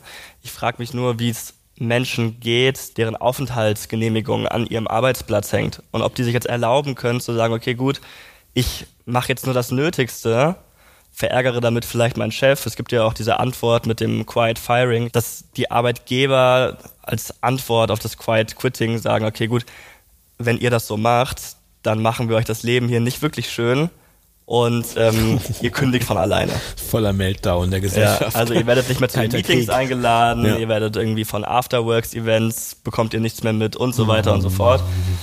Dass man sie quasi ausdrängt und die dann schön kündigen Sad. dafür. Ja. Bitte, Sie haben lange äh, gewartet. Ja, danke. Äh, ich glaube, dass der Begriff der Arbeit irgendwie unterschätzt wird. Arbeit ist eine Chance zur Selbstverwirklichung. Also es gibt Leute, die wissen genau, was sie tun wollen, ja im Extremfall ein Genie kann nicht anders als Noten schreiben, ja das ist ein Behinderter in dem Sinne. Der hat gar nicht die Freiheit zu entscheiden, was er tun will, ja, sondern er muss es tun, ja. Das sind aber wenige Leute. Dann gibt's manche, die sind talentiert, die sagen, ich will Lehrer werden und ich will das werden. Äh, glückliche Situationen. Dann gibt's viele, die halt irgendwie arbeiten müssen, irgendwas tun, die sich nicht so genau definieren können. Und da glaube ich, wird die Arbeit dann frustrierend und unglaublich schwer auszuhalten, wenn ich nicht mehr die Möglichkeit habe, die Arbeit zu gestalten, sondern wenn die gestaltet wird für mich, dann kann ich mich nicht mehr verwirklichen, sondern es wird mir gesagt, was ich und wie ich zu tun habe. Und da müsste man einfach systemisch ansetzen und sagen, also klar, Bürgergeld finde ich ist was Vernünftiges. Die Leute müssten nicht drei Jobs haben, nach Möglichkeit nur einen, finde ich auch. Und sie sollen auch äh, Freizeit haben. Aber wenn wir die Arbeit vernachlässigen, das ist ganz im marxistischen Sinne ein Teil unserer Wirklichkeit. Also etwas zu können, etwas zu gestalten und dadurch Anerkennung und die Knete zu verdienen, die man halt braucht. Denken Sie an Kindergärtnerinnen und Kindergärtner. Die sind in unserer Gesellschaft doch nicht angesehen. Die kümmern sich um die Ausbildung der Kinder, um die Zukunft der Gesellschaft. Die sind schlecht bezahlt und haben irgendwie die Arschkarte.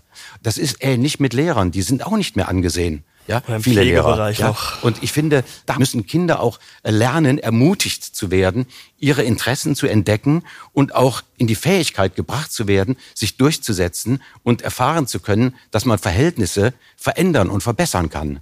Man kann passiven Widerstand leisten, also sich aufs Kanapee legen und flennen, ja.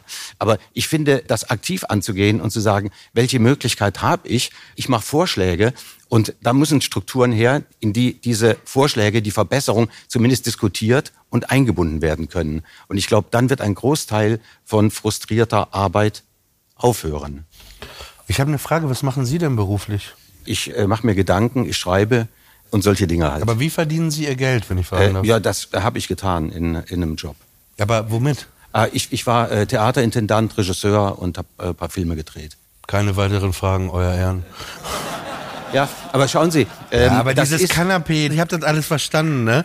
Aber was Sie da nicht mit einfließen lassen, erstmal, es gibt ja auch Leute, die auf der Hauptschule waren und dann erzählen Sie was von Selbstverwirklichung, ne?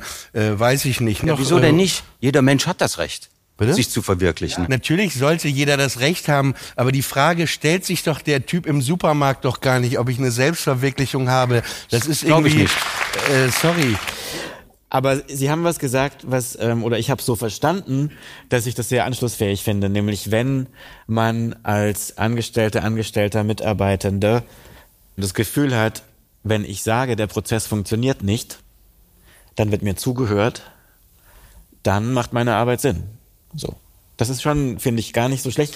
Wir haben ja sehr viel Technologie, die eigentlich dazu da ist, auch Feedback zu erlauben und Analyse zu erlauben. Aber ich glaube, wir haben nicht immer die richtige Feedback-Kultur in, was klingt das so ein bisschen neoliberal, Feedback-Kultur in Unternehmen.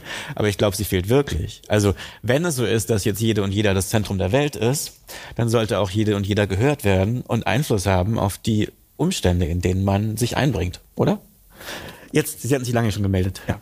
Es ging gerade tatsächlich an das Thema ran, dass ich eh rein wollte, Selbstverwirklichung. Aber ich will erstmal einen Take gegen Ihre Sache sagen, von wegen, dass Lehrer und Pfleger und sowas nicht angesehen ist. Also ich denke, das sind mit die wichtigsten Berufe, die werden nur scheiße bezahlt. Das ist politisch bedingt und durch Leute ihren Alters oder jüngeren Alters eventuell, die in der Politik sitzen und sich Das darüber ich, ja, ich so. wegsetzen, wie wir die wertschätzen, gerade die jüngeren Leute, die ja eh keine Stimme bekommen. Also ich bin nicht mehr so jung, aber ich habe nicht gelernt, dass äh, Kindergärtner irgendwie nicht angesehen sind. Ich auch nicht. Die, mein Take ist aber eigentlich, es geht mir was ganz anderes, nämlich das Thema der Selbstverwirklichung und wie wir befähigt werden. Da muss ich ihm recht geben. Ich meine allerdings nicht die Person, die an der Kasse steht und vielleicht einen Job macht, wo ihm durch den Arbeitgeber, Ho- Hochheiligen, nicht die Möglichkeit gegeben wird. Ich meine, auch in der, in der Reihe der Bildung werden wir in der Schule dazu befähigt, uns selbst zu verwirklichen. Ich denke nämlich, das fehlt eigentlich. Und dann kann auch der Kassierer das.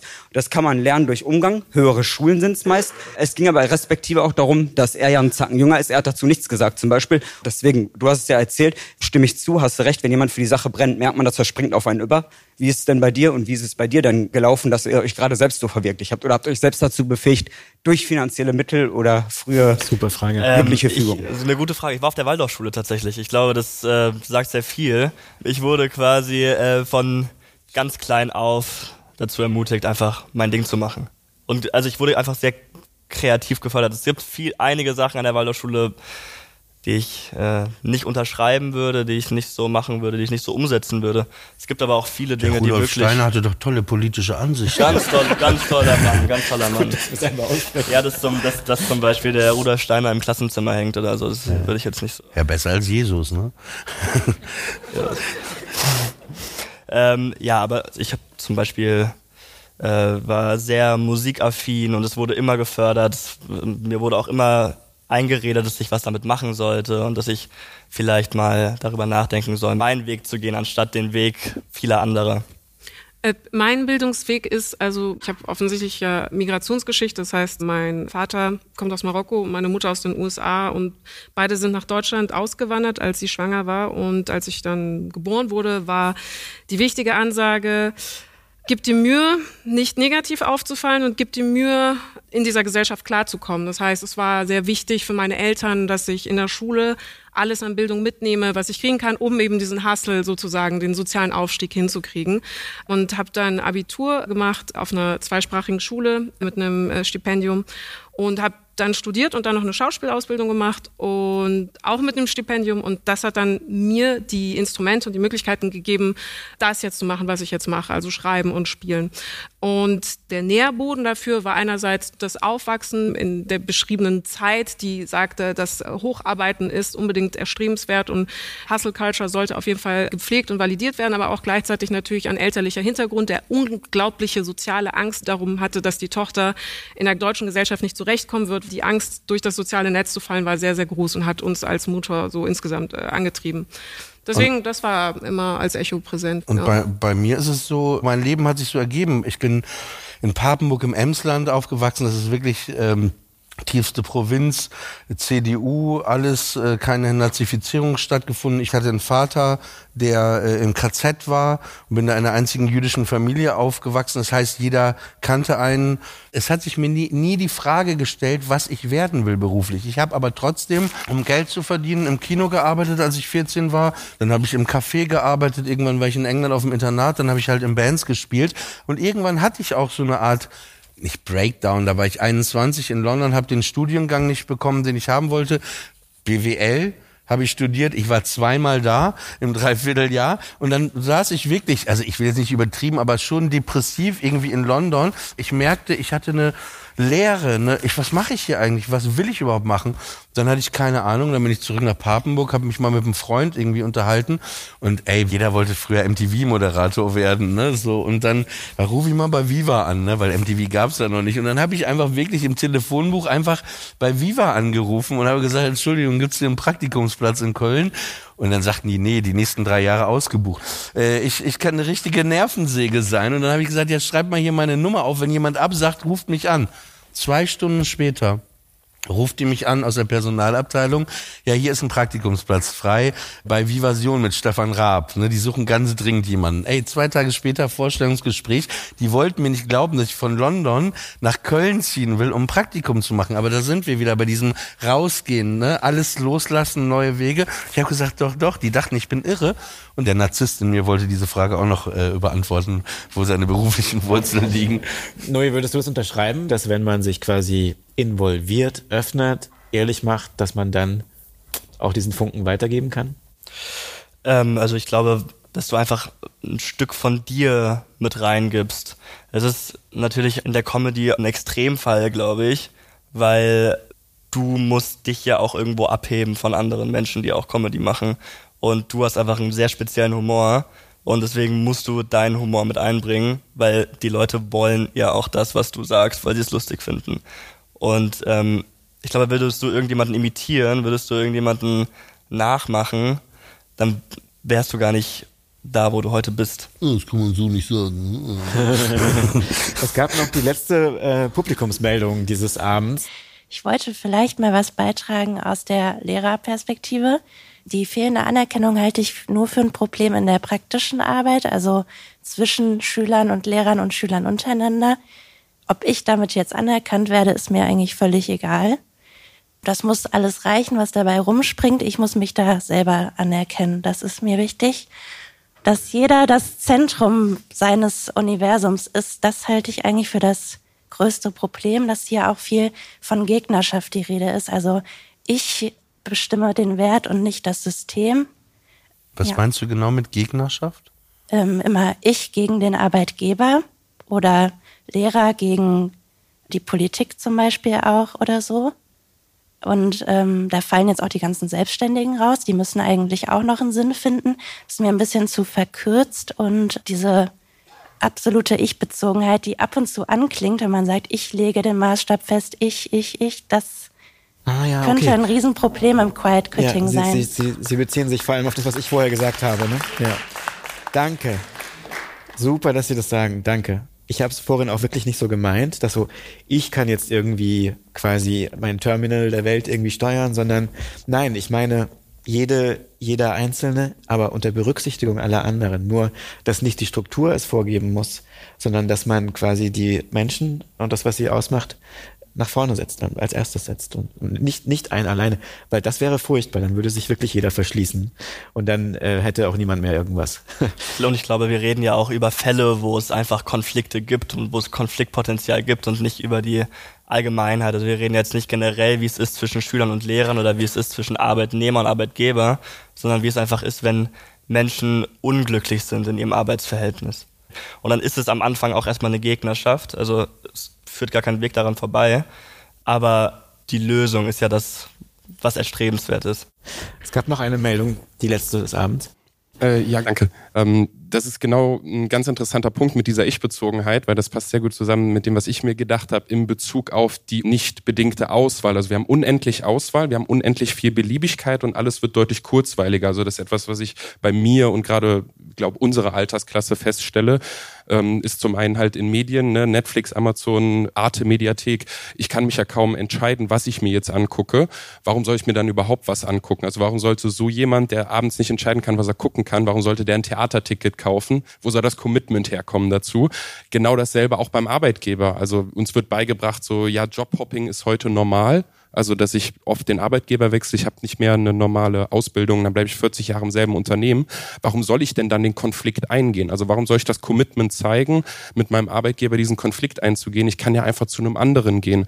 Warum soll ich in meiner Beziehung den Konflikt eingehen? Ich kann ja einfach Tinder rausholen und mir die nächste Beziehung swipen, weil ja alles kurzweilig und beliebig ist. Und ich glaube, daher kommt dann auch diese Ich-Bezogenheit, weil woher soll dieses Commitment kommen, wenn mir auch gesagt wird, was glaube ich ja auch ein positiver Effekt ist, hey, du darfst dein Leben selber bestimmen, aber wenn alles austauschbar, beliebig und kurzweilig ist, warum soll ich mich dann überhaupt noch engagieren? Danke. Ich würde gerne ich würde gerne an jede und jeden von euch ähm, eine Schlussfrage stellen. Samira, du hast mit Friedemann Karik das Buch geschrieben, Erzählende Affen. Kannst du kurz sagen, was es bringt, Menschen als erzählende Affen zu beschreiben und eigentlich wärst du auch der perfekte Gast für die andere neue Serie von Studio Bonn, Globale Nervensysteme, wo es genau um Erzählungen geht. Nämlich nicht nur, müssen wir weniger Fleisch essen, weniger Auto fahren oder so, sondern welche Erzählungen brauchen wir? Welche Sinne müssen wir schärfen? Welche Weltbilder brauchen wir eigentlich, um überhaupt mit kommenden Klimakatastrophen umzugehen? So. Hast du einen Tipp, was so eine Erzählung wäre in Bezug auf wie man dem Klimawandel begegnet. Äh, das ist ein Riesenfass. Warum ich das Buch mit Friedemann zusammen geschrieben habe, Erzählende Affen, ist der Umstand, dass wir äh, alle Informationen, die wir bekommen, narrativieren. Das heißt, wir packen sie uns in Erzählschablonen zurecht, um Informationen besser prozessieren zu können und um die Gegenwart und die Wirklichkeit besser verstehen zu können. Deswegen denken wir in Geschichten.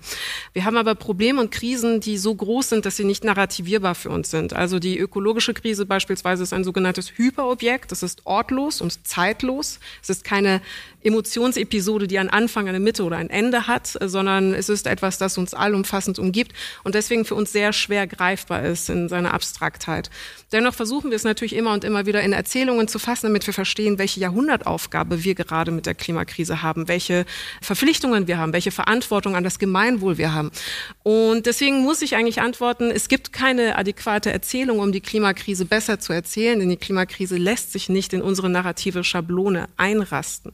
Das ist das Problem. Das Einzige, was wir dann anbieten, ist die Vorstellung einer idealen Gesellschaft, einer Utopie und das sich trauen zu denken, dass die Welt besser sein könnte als so, wie sie gerade ist. Und dass man diesen Gedanken sich zu trauen wagen muss. Immer und immer wieder.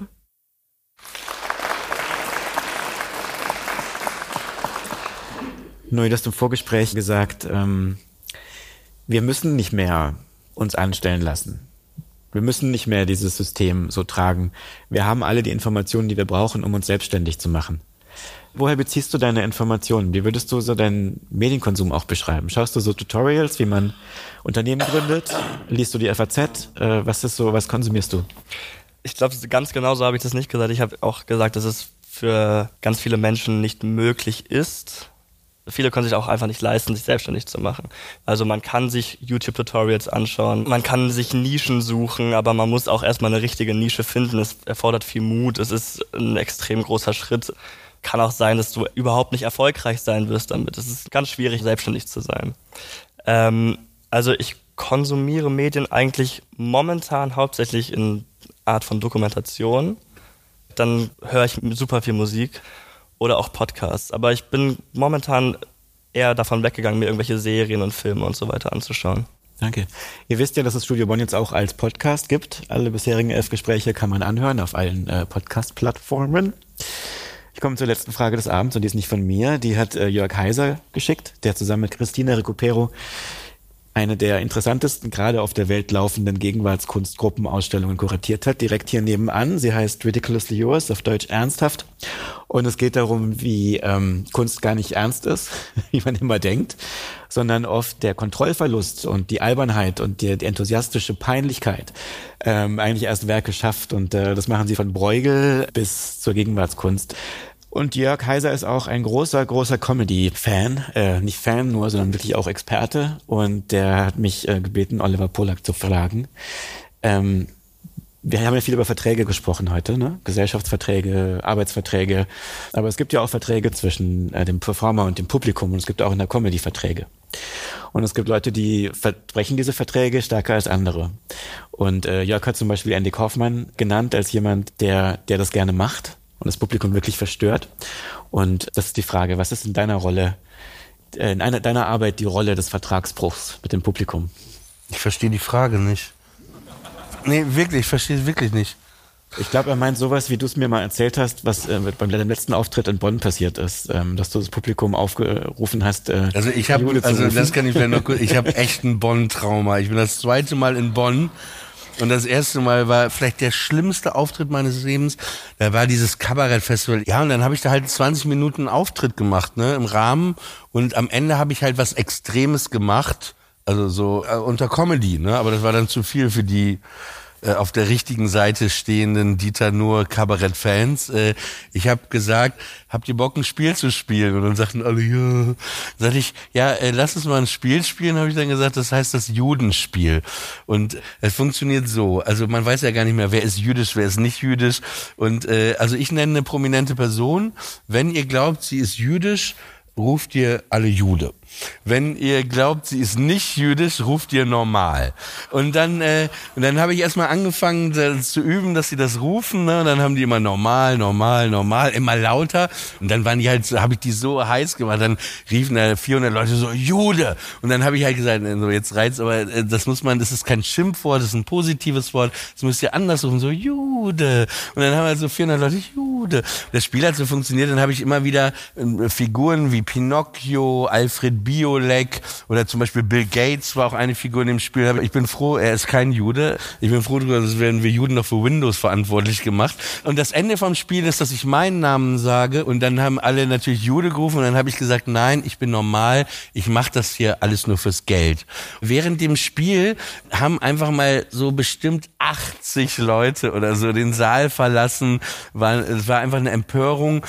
Es hat mich jemand auch noch körperlich angegriffen danach. Und ich erzähle die Geschichte jetzt nur, weil du mich gerade darauf hingewiesen hast. Aber es ist ein Teil meiner Arbeit, also als Stand-up-Comedian, also wegen Vertrag, Publikum. Ich sehe mich null als Dienstleister. Ich habe dadurch Probleme, aber gleichzeitig komme ich in bestimmte Formate, werde ich natürlich nicht eingeladen im deutschen Fernsehen. Ne? Irgendwelche Mixshows, Sat1 Comedy und so. Aber damit kann ich irgendwie leben, weil ich, ich gehe keine Kompromisse ein. In keiner Form, nirgendwo. Ich kann nur das machen, eben was ich lustig finde, ne? weil du Andy Kaufmann gesagt hast, der, der Humor ist ja manchmal die Realität, ne? Also wie sich in unserem Dialog gerade auch so ein, zwei Mal, wo die Leute gelacht haben, das ist halt hier echt jetzt gerade, ne? Da versucht man nicht irgendwas zu konstruieren, da ist halt der Witz ist oft er ist einfach da. Genauso arbeite ich. Und natürlich freut man sich, wenn die Leute lachen. Ich würde äh, sagen, wenn mir das scheißegal ist. Ne? Gerade was das Thema Humor ist, da könnte man jetzt auch noch zwei Stunden ähm, weitersprechen. Äh, ich kann vielleicht abschließend nur sagen, ich war mal im Comedy Cellar, auch in New York, und ich saß im Publikum und da war ein Comedian auf der Bühne, der heißt Dave Attell.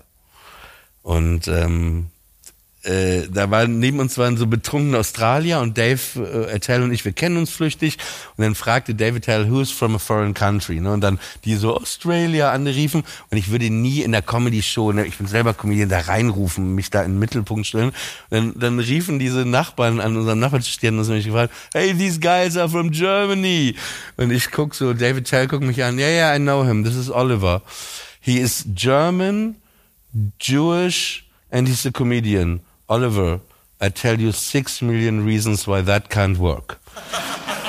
Danke, ich glaube, Jörg wäre sehr glücklich mit der Antwort. Und ich bin sehr glücklich mit diesem Gespräch. Dank euch sehr. Ich finde, wir sollten uns bald mal wieder treffen. Was denkt ihr? Dann würden wir mal ein neues Programm machen und es auf studiobonn.io stellen. Wer den Bundeskunstteil-Newsletter nicht unterschrieben hat, äh, sollte das tun und äh, Instagram natürlich. Und dann kriegt ihr auch mit, wenn wieder was passiert und wo dann alle sind. Vielen Dank. Das war Studio Bonn. Wo sind denn alle? Ich danke ganz, ganz, ganz herzlich euch allen fürs Kommen und vor allem meinen Gästen Samira El-Basil, Oliver Polak und Noe Fassi.